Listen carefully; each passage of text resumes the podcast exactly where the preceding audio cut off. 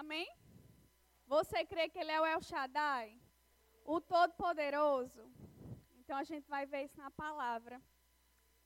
Eu queria agradecer ao pastor mais uma vez, né? Não sei se eu agradeço ou desagradeço, brincadeira. Quando eu vim na escala, ele disse: Vou escalar de novo. Eu fiz de novo, duas quintas seguidas, e eu resisti um pouquinho. Arenguei um pouquinho, mas quem sabe que Deus é aquele que faz infinitamente mais. E Ele vai se responsabilizar, amém? A unção não é minha. Então, Ele faz acontecer porque Ele é o principal interessado em alcançar o teu coração. Então, eu cansei de resistir, só me submeti à direção e eis-me aqui de novo. Em mais uma quinta extraordinária. E nós vamos falar um pouco sobre El Shaddai. E esse é um dos sete nomes hebraicos pelo qual Deus se manifestou e se revelou a Israel, o seu povo, que significa o todo suficiente, ou Deus mais do que o suficiente. Não foi isso que nós acabamos de cantar? Aleluia. E lá em Gênesis, você pode me acompanhar, no capítulo 17, a partir do verso 1. diz o seguinte, Gênesis 17, verso 1. Quando Abrão estava com 99 anos, o Senhor lhe apareceu e disse: Eu sou o Deus Todo-Poderoso.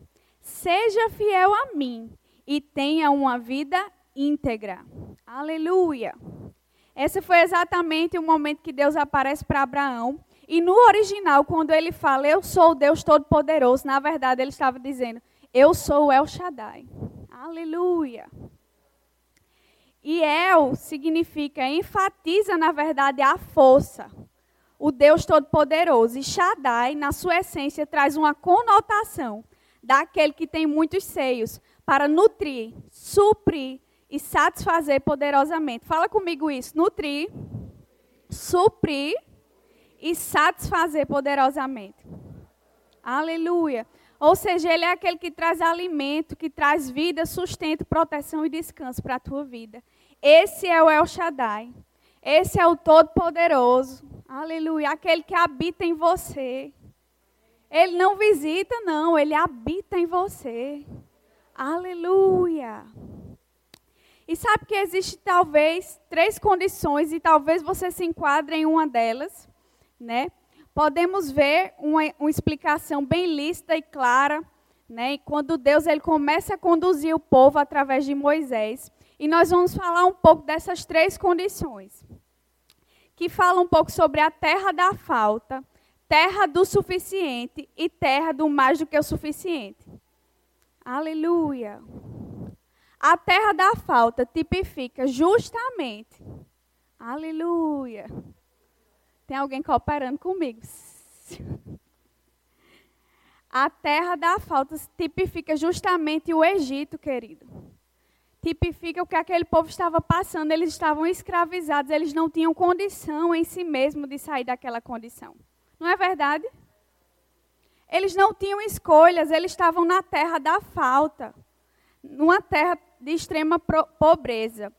E a terra do suficiente é quando eles percorreram pelo deserto e nada faltava, mas também nada sobrava. Não foi assim que aconteceu? Eles estavam numa terra de falta e de repente eles se encontram na terra do suficiente. Existia um maná para cada dia. Algo era derramado sobre eles para alimentá-los e supri-los. Mas a ordem era: não guarda nada. Por quê? Porque eles estavam vivendo a fase do suficiente. Só tem para hoje. E talvez você se enquadre em alguma dessas, dessas fases. Eu acredito que o Egito não mais, porque você nasceu de novo, amém? Mas talvez você se encontre nessa terra onde só há o suficiente. Aleluia. Onde muitas vezes não está sobrando. Está suprindo só aquele dia. Está pagando as contas, mas está ficando no arroxo. Mas Deus, querido, Ele quer te conduzir para a terra do mais do que o suficiente. Porque isso diz respeito ao caráter dele e de quem ele é. Porque ele é o grande El Shaddai. O Deus mais do que suficiente. Aleluia. Oh. Aleluia. E a terra do suficiente, né, é no caso o destino final. Aleluia. A terra do mais do que suficiente, perdão. A terra da promessa, onde existe a abundância e fartura. Vai lá comigo em Êxodo 16, 4.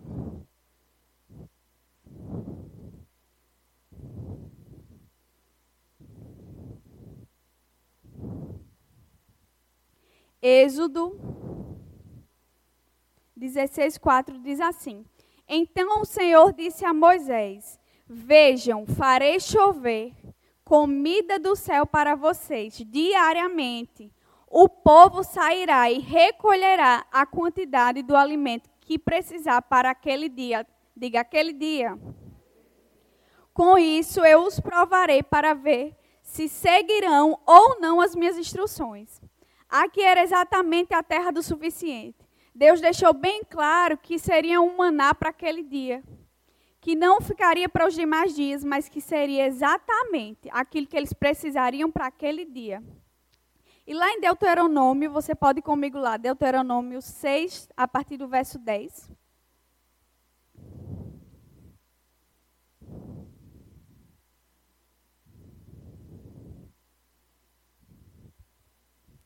A partir do verso 10 diz assim: Em breve o Senhor, seu Deus, os conduzirá à terra que ele jurou dar aos seus antepassados, Abraão, Isaac e Jacó é uma terra com cidades grandes e prósperas, que vocês não construíram. As casas estarão cheias de bens que vocês não produziram. Vocês tirarão água de cisternas que não cavaram, e comerão os frutos de vinhedos e oliveiras que não plantaram. Aleluia! Deus aqui ele vai deixar claro o que é que tem na terra prometida. Ele começa a despertar neles o desejo de chegar nesse lugar. Porque a partir do momento que ele começa a falar, ei, vocês vão desfrutar de coisas que vocês nem plantaram. Vocês vão desfrutar de um nível de fartura que vocês nunca vivenciaram antes. Vocês vão provar de coisas. Aleluia. Aleluia. Vocês comerão fruto. Aleluia. Vocês beberão água de cisterna que nem cavaram. Ou seja, é uma terra onde existem facilitações. Onde você colhe o que você não plantou. Aleluia. Eu declaro que você vai viver dias. Aleluia.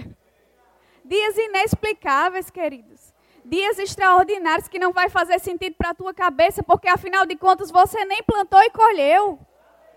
Afinal de contas, você ainda nem, nem tirou a semente do bolso. Mas existe um lugar de mais do que suficiente. E nesse lugar você trabalha menos e desfruta mais. Trabalha menos e desfruta mais. Porque essa é a proposta de Deus. E fazendo um paralelo com a nossa condição atual né, a terra de falta, trazendo para a nossa vida hoje, remete à condição de antes de nascermos de novo, não é verdade? Não existia nada, querido, que você pudesse fazer que lhe libertasse. Você era escravo do pecado. Você não tinha domínio sobre si mesmo, mas antes era governado. Não é verdade? Aleluia. E essa era uma terra de falta, de escassez. Mas deixa eu te dizer uma boa nova: nessa condição você não está mais, porque Cristo te libertou da maldição da lei. A palavra fala que ele te transportou do império das trevas para o reino do Filho do seu amor. Uma condição foi mudada. E não foi só uma localização natural, foi uma localização espiritual, uma nova condição, uma nova natureza. Mesmo que você quisesse, você não poderia sair. Aleluia. Mas você está plantado em um novo local. E nesse novo local, coisas acontecem para te favorecer. Porque Deus, Ele mudou a tua localização. Você entende quem você era? Você estava sujeito a fracassar. Você não tinha escolha. Aleluia. Mas um dia ele te encontrou. E quando o amor te encontra, coisas são mudadas. Quando o amor te encontra, coisas são afetadas dentro de você. Aleluia. E a partir do momento que você muda, que você sai daquela localização de império das trevas e vai transportado para o reino do Filho do seu amor. Existem coisas que vão começar a se manifestar, não por você mesmo, mas por causa da localização que você se encontra. Aleluia. Aleluia. E o que seria a terra do suficiente trazendo para a nossa condição atual? É aquele que nasceu de novo, está desfrutando em parte daquilo que Deus diz para a sua vida, mas ainda não tomou posse de algumas promessas. É aquela pessoa que até sabe o que a Bíblia diz, mas não vive. Aleluia. Vai se localizando. Eu acho que você não está mais na terra da falta, mas talvez você se encontre na terra do suficiente. E deixa eu te dizer, o único culpado disso é você. Aleluia. Porque para tomar posse da terra prometida existe uma ação. Porque enquanto o conhecimento está só na sua cabeça, é assentimento mental. Enquanto está aqui, enquanto está só na letra, não tem vida que respalde isso. Mas a partir do momento que você se posiciona e você decide acolher essa verdade, crer nessa verdade, confessar essa verdade, você vai desfrutar de tudo quanto Deus tem para a tua vida. Aleluia! E a terra do mais do que suficiente é exatamente esse local. Aleluia! O local onde eu vivo as promessas de forma plena. O local onde eu não só sei sobre cura, mas eu desfruto de cura. Entende? Eu não só sei que eu sou curada, mas eu ando em saúde divina. Eu não só sei que eu sou próspera, mas eu ando em prosperidade. Aleluia. Eu não só sei que família é uma bênção, mas a minha família de fato e de verdade é uma bênção. E esse é o local da terra mais do que o suficiente. Aleluia. Onde você não está vivendo mais na conta. Não, só dá. Não, não, não, não. É mais do que suficiente. Meus filhos são benditos, mais do que suficiente. Minha família é abençoada, mais do que suficiente. Eu ando em saúde divina e os meus também andam em saúde divina, mais do que suficiente. Aleluia. Eu sou próspera e minha família também é próspera, mais do que suficiente. Sabe que eu já falei isso algumas vezes, porque tudo que começa em você não para em você. Aleluia. Então você tem que se apropriar daquilo que a palavra diz ao seu respeito. Para que você desfrute das promessas e de tudo quanto Deus já falou em sua palavra. Aleluia. Aleluia. Lá em Deuteronômio 6,18, vai lá.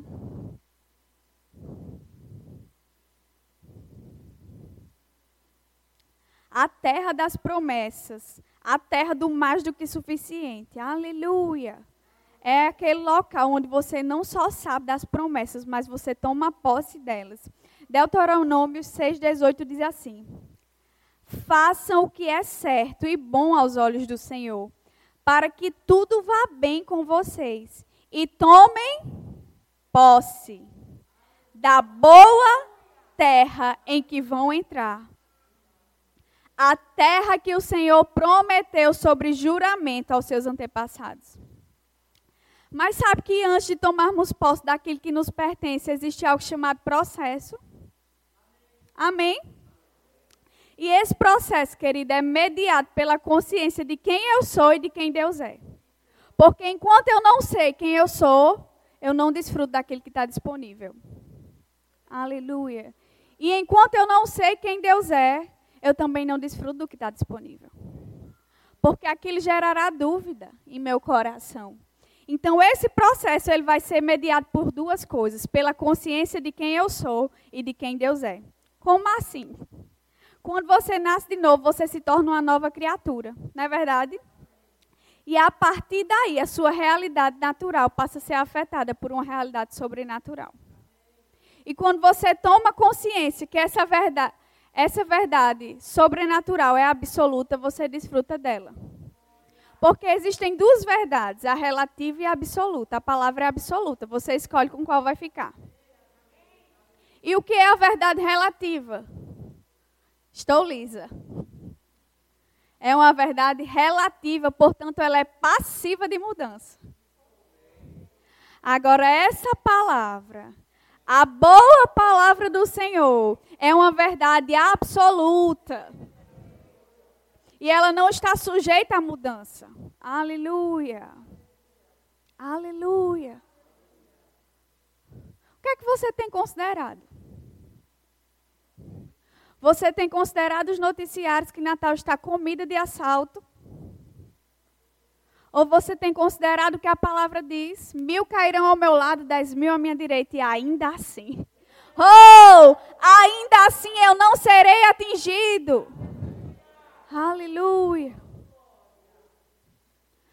A verdade relativa, onde já acabou, tu ainda não desfrutou de nenhuma promessa. A verdade absoluta, tudo que Deus falou vai acontecer, porque Ele não é homem para que minta. Ele não é homem para que minta, nem filho do homem para que se arrependa. Se Ele falou, vai acontecer. Se Ele falou, vai se manifestar. Aleluia. Você não está apoiado numa.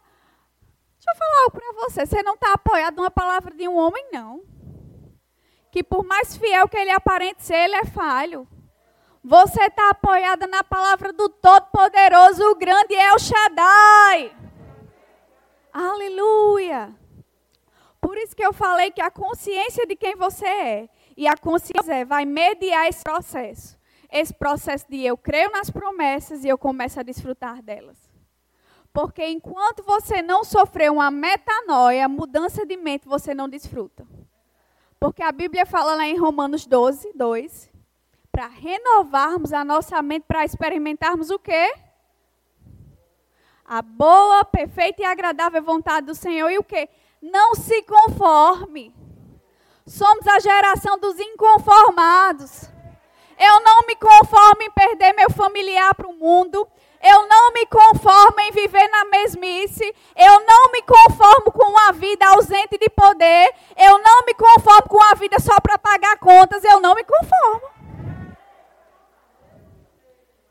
Aleluia. Porque enquanto você se conformar, nada vai acontecer. Porque tudo já foi feito. Tudo já está pronto em Cristo. Mas existe algo, você precisa tomar posse. Por mais que a terra fosse deles, a terra era deles. Se fosse nos dias atuais, teria até um papel judicialmente, né? uma prescrição, confirmando que a terra era deles. Uma escritura. Mas ainda assim, se ele não tomasse posse, ele não desfrutaria. Aleluia. Deus está te chamando para você desfrutar da verdade contida na palavra. Deus não quer que você fale que Ele é bom, Ele quer que você prove que Ele é bom. Você precisa experimentar. Porque enquanto você não experimenta, você não tem embasamento para falar sobre. Não é verdade? Quantos aqui gostam de camarão? Eu gosto também. Se quiser fazer me chamar, estou pronto. Então, enquanto você não experimenta, quantos aqui não experimentaram camarão? Pronto, uma única pessoa não experimentou, duas pessoas não experimentaram camarão. Enquanto elas não provarem, ela só vai ficar ouvindo a gente falar. E ela não vai saber o sabor, ela não vai saber que gosto tem. Aleluia. Se você for alérgica, não tenta, tá? Fique assim mesmo, só ouvindo falar. Mas trazendo para o contexto da palavra, se você não prova, você não vai poder falar a respeito. Talvez você fale, Janaína falou que camarão é bom, mas eu não sei, eu nunca comi. Então, chegou uma estação onde a igreja não pode ficar embasada no testemunho, na palavra de outra. Não, não. Não se conforme com os testemunhos das pessoas. Se alegre com elas, mas não se conforme.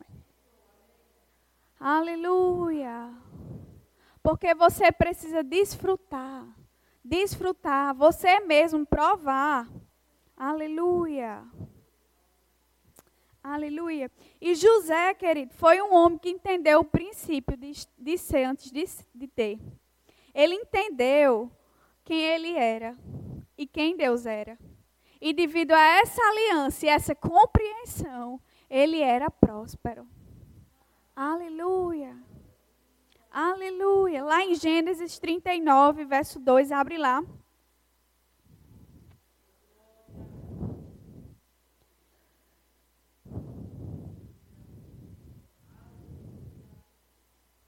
A Bíblia fala assim, em Gênesis 39, a partir do verso 2.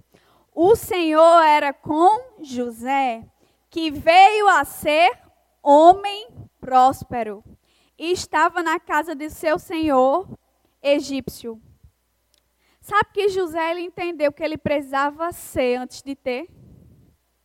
E engraçado que me chama a atenção nesse contexto de José é que a Bíblia está falando que ele era um homem próspero, por causa de quem? Do Senhor que era com ele. Engraçado, né?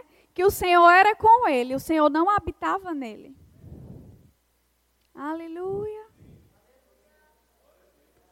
Porque você está vivendo aquém daquilo que José viveu, se o Senhor habita em você. Aleluia. Aleluia. E algo que ainda me chama a atenção nesse texto é que a sequência desse texto, se você for estudar todo o contexto, é que José foi preso. Aleluia. Aleluia. Como assim um homem próspero foi preso? Naturalmente isso não faz sentido, mas prosperidade não está ligada a um local físico. Prosperidade não pode ser medida pela sua conta bancária. Prosperidade não pode ser medida pelo local onde você mora. Prosperidade não pode ser medido pelo local onde você trabalha. Porque é uma condição de natureza. Você é. E porque você é, você manifesta. É impossível você ser algo e não manifestar, não é verdade? Lembra quando você era do mundo, ciumenta, carnalzinha ou carnalzinhos? Lembra? Porque você era, era uma característica sua, você carregava isso. Então, inevitavelmente, você manifestava o quê? Ciúmes. Não é o fruto? Você manifestava. Na verdade, são as obras da carne. Então, você manifestava isso. Porque José era um homem próspero. Inevitavelmente, ele manifestou essa prosperidade. Aleluia. Independente da localização, José estava bem intencionado e ele sabia quem ele era. Ei, eu estou na prisão, mas eu sou próspero. Essa é a minha nova realidade. Eu sou. E eu não sou só próspero, eu carrego um comigo. Aleluia. Lembra que eu falei que para tomar posse da promessa, você precisa estar com duas coisas estabelecidas. Aleluia. Porque isso vai mediar o processo. Quem você é e quem Deus é. Enquanto você não tiver consciência de quem você é, da sua nova natureza em Cristo, das realidades da nova criação, você não vai desfrutar. Pelo menos não na plenitude. Já viu quem vai para a praia e fica só debaixo da barraca? Eu confesso que muitas vezes eu sou essa. Fico debaixo da barraca. Aí tem um mais ousado, né? Que vai ali para a beira da areia, bota os pés na água e volta. Não é verdade? Mas tem aquele, querido, que decide mergulhar fundo. Tem aquele que decide se molhar. Tem aquele que decide mergulhar. Eu sei que existem níveis de fé aqui. Talvez sua fé esteja só para ficar na areia. Você não está desfrutando de muita coisa. Talvez a brisa, né? O sol. E talvez você seja aquele que molha os pés. Mas Deus quer te conduzir a um lugar de mergulho. Aleluia. Um lugar de profundidade, intensidade. Porque só nesse lugar você vai provar daquilo que ninguém está provando. Você vai ver o que ninguém está vendo. Aleluia. Sabe que um mergulhador que vai para o alto mar enxerga aquele que ninguém enxerga na superfície? Hum. Aleluia. Aleluia. Mas isso depende de quem? Do mergulhador. O mar está disponível para todos. Ei, as promessas contidas estão disponíveis para todos. Mas existem aqueles que ousam crer, ousam mergulhar e desfrutam dela. Aleluia. Sabe que a minha oração é que você seja um desses. Que não se conforme em ir para a praia e ficar na beira. Que não se conforme em ficar debaixo da sombrinha, mas que quer ir mais fundo. Que quer ver umas piabinhas quer entender aquilo que no natural você não entenderia. Aleluia. Aleluia. E essa condição interna de José ela prevalecia. Ainda em Gênesis 39, a partir do verso 21, diz assim: O Senhor, porém, era com José e lhe foi benigno, e lhe deu mercê perante o carcereiro. Aleluia. Sabe que o Deus mais do que suficiente era com ele. E porque Deus era com ele, existia benignidade. Aleluia. Bondade vai te seguir, querido, por causa da presença do Senhor. Misericórdia, favor e graça, não importa onde você entre. Sabe que esse carcereiro ele podia ter maltratado José? Afinal de contas, José entrou lá como um assediador, como aquele que tentou ficar, né, se relacionar com a esposa de Potifar. Como é grave, não é verdade? Uma acusação de alto escalão. Uma acusação grave. Então ele poderia ser maltratado naquela prisão. Mas a Bíblia fala que o Senhor era com ele. Sabe, não importa a condição que você esteja, tenha uma convicção no seu coração. Se o Senhor estiver com você, vai tudo bem. Tudo vai bem. Ele está comigo. Ele vai abrir portas. Ele vai liberar favor. A Bíblia fala que o coração do rei está na mão do Senhor e ele o inclina para onde ele quer. Aleluia. Se você não está tendo acesso a pessoas específicas, ore acerca disso. Porque não existe homem duro demais que resista à voz do Espírito. Fique pronto. Fique pronto para você orar e aquela pessoa que era improvável de lhe favorecer, lhe favorecendo. Sabe aquele chefe carrancudo? Não, uma promoção nunca vai sair desse homem. Pois pronto, Deus quer se manifestar através da vida dele para lhe favorecer. E você não precisa forçar a barra. Você não precisa aparecer. Vai para o secreto, querido. Lá você causa intervenções muito mais impactantes do que as suas palavras. Aleluia. Você entendeu isso? No secreto você causa intervenções muito mais impactantes do que suas próprias palavras. Aleluia. Aleluia. No verso 22 diz assim: O confiou às mãos de José todos os presos que estavam no cárcere e ele fazia tudo quanto se devia fazer ali. Aleluia. Aleluia. Consciência de quem era e de quem carregava. Você é filho de um Deus excelente porque você está fazendo um trabalho medíocre. não, quando eu estiver lá no ápice, no topo, não, quando eu for o chefe, eu vou fazer fazendo. Não, não, não, no cárcere. Porque existe algo que vem antes da promoção, se chama fidelidade. Aleluia. A fidelidade vai ser o responsável para te promover para o próximo nível. Você entende isso? Talvez você me veja aqui ministrando a palavra duas quintas seguidas. Não que eu quisesse, não que eu almejasse isso. Quem está mais perto de mim, meu esposo, sabe. O quanto isso para mim era improvável. Falando com minha irmã hoje, ela disse, a menina mais tímida da igreja, ministrando dois, duas quintas seguidas. Eu, e após? Porque eu sou improvável.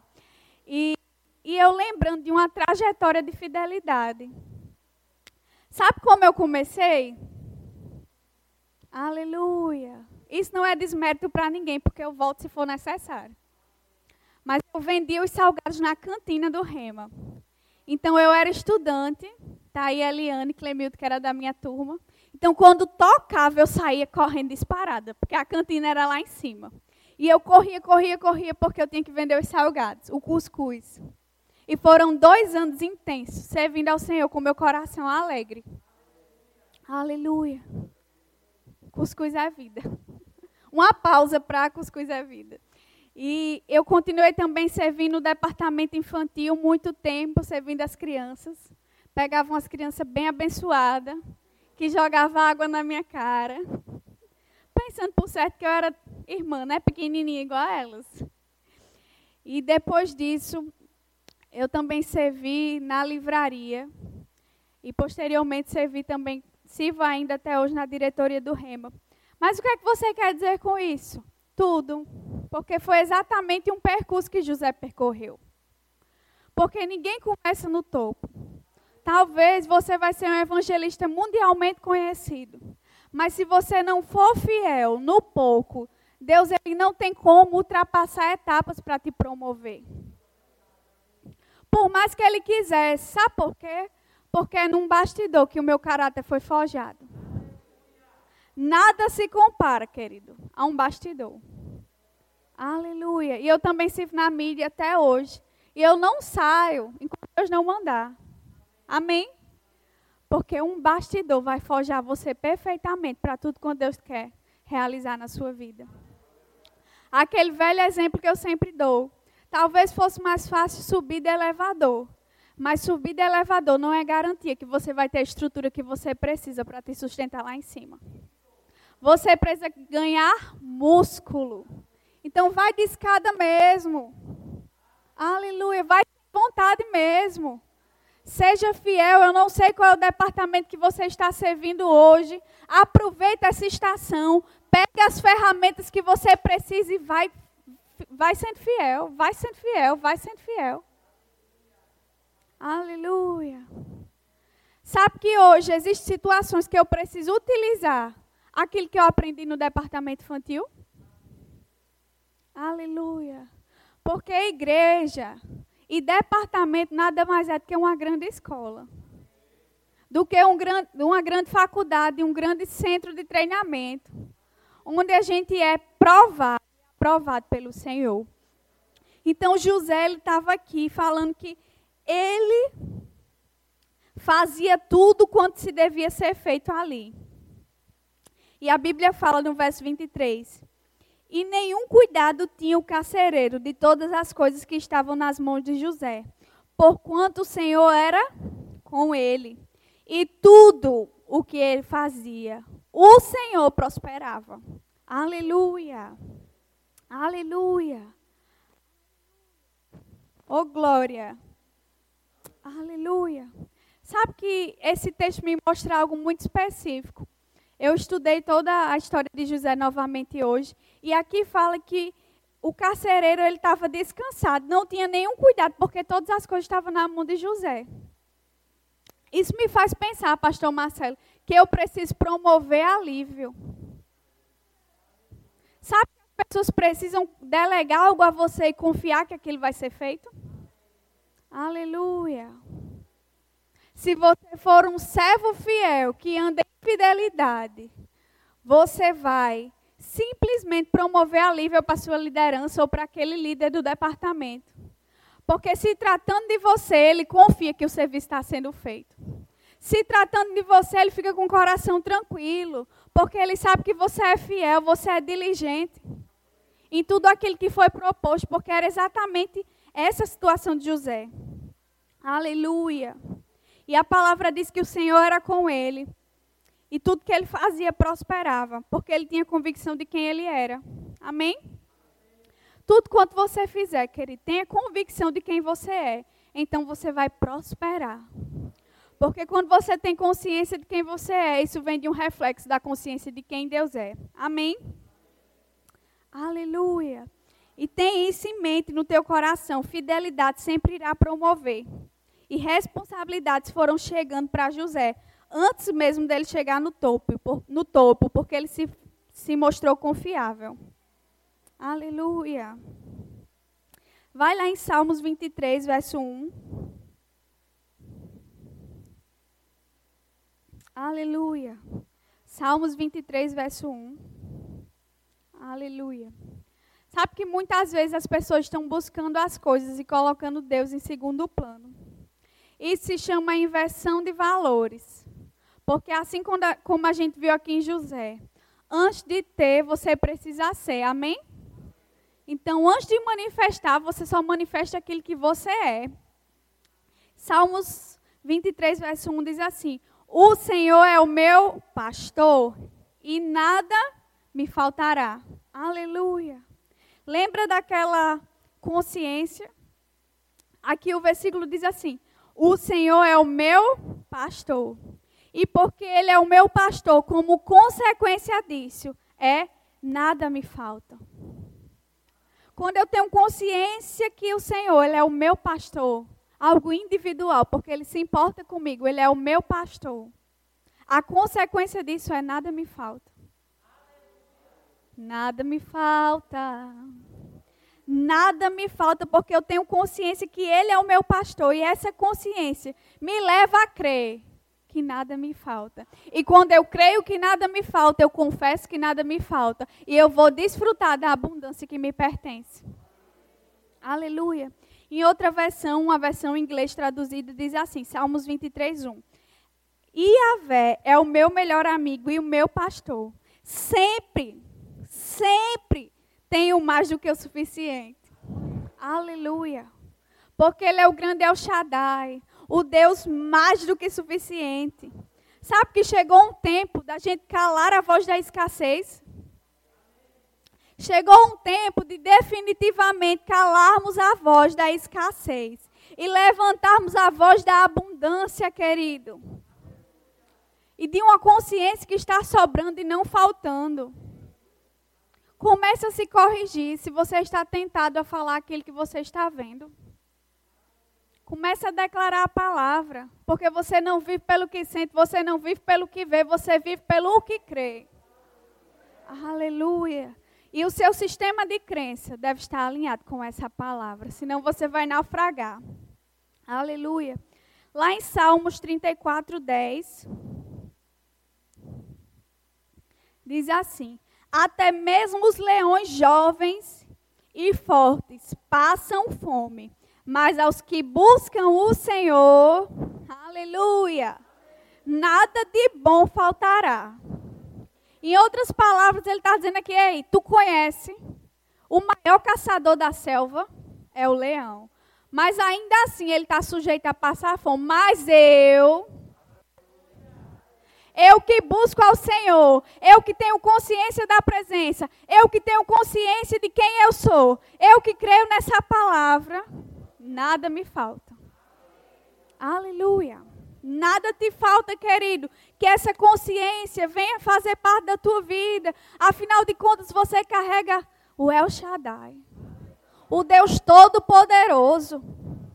Se ele fosse poderoso, já era de bom tamanho, mas a Bíblia fala que ele é o Todo-Poderoso. Aleluia. Muitas vezes a gente está relativizando a palavra e tornando comum aquilo que é extraordinário. Não, não. Ele é o Todo-Poderoso. Aleluia. Lá em 2 Coríntios 9, 8 diz assim: Deus é capaz de lhes conceder todo tipo de bênçãos, de que todo tipo, para que em todo tempo vocês tenham tudo de que precisam e muito mais ainda para repartir com os outros. O que Cristo, o que Cristo conquistou por você foi completo. Então não importa a área. A Bíblia fala aqui, você leu comigo, que é todo tipo de bênçãos. Não importa a área que você esteja precisando conhecer o grande eu sou. O El Shaddai, o Todo-Poderoso, porque a Bíblia fala que ele é capaz de lhe conceder todo tipo. Para que em todo tempo você tenha tudo que você precisa. Que proposta divina. E ele ainda fala que é para você ter muito mais. Para quê? Para repartir. Aleluia. O transbordar sempre vai afetar o outro. Aleluia. Sabe que a mesma posição que tomamos contra a morte espiritual, contra a doença, devemos tomar também contra, contra a, a pobreza e a escassez. Não se conforme, não se conforme. Aleluia. Porque pobreza nada mais é do que falta. Uma das definições de pobreza é insuficiente, inadequado e escassez. E pobre é a condição de quem não tem o necessário para viver ou que tem poucas pobres, é, poucas posses, perdão. Aleluia. Então, você pensa comigo, pobreza é o insuficiente. Então, não é incompatível você carregar o Deus mais do que suficiente e ser pobre. É incompatível. Você carrega o grande El Shaddai, o Deus mais do que suficiente. E um dos significados de pobreza é justamente insuficiência. Aleluia. Então não é compatível com a natureza que você tem com o Deus que você carrega. Então decida se posicionar acerca disso. Porque a proposta de Deus é exatamente a oposta dessa: de pobreza, de escassez e de falta. Queria chamar o grupo de louvor. Lá em Romanos 8, 32.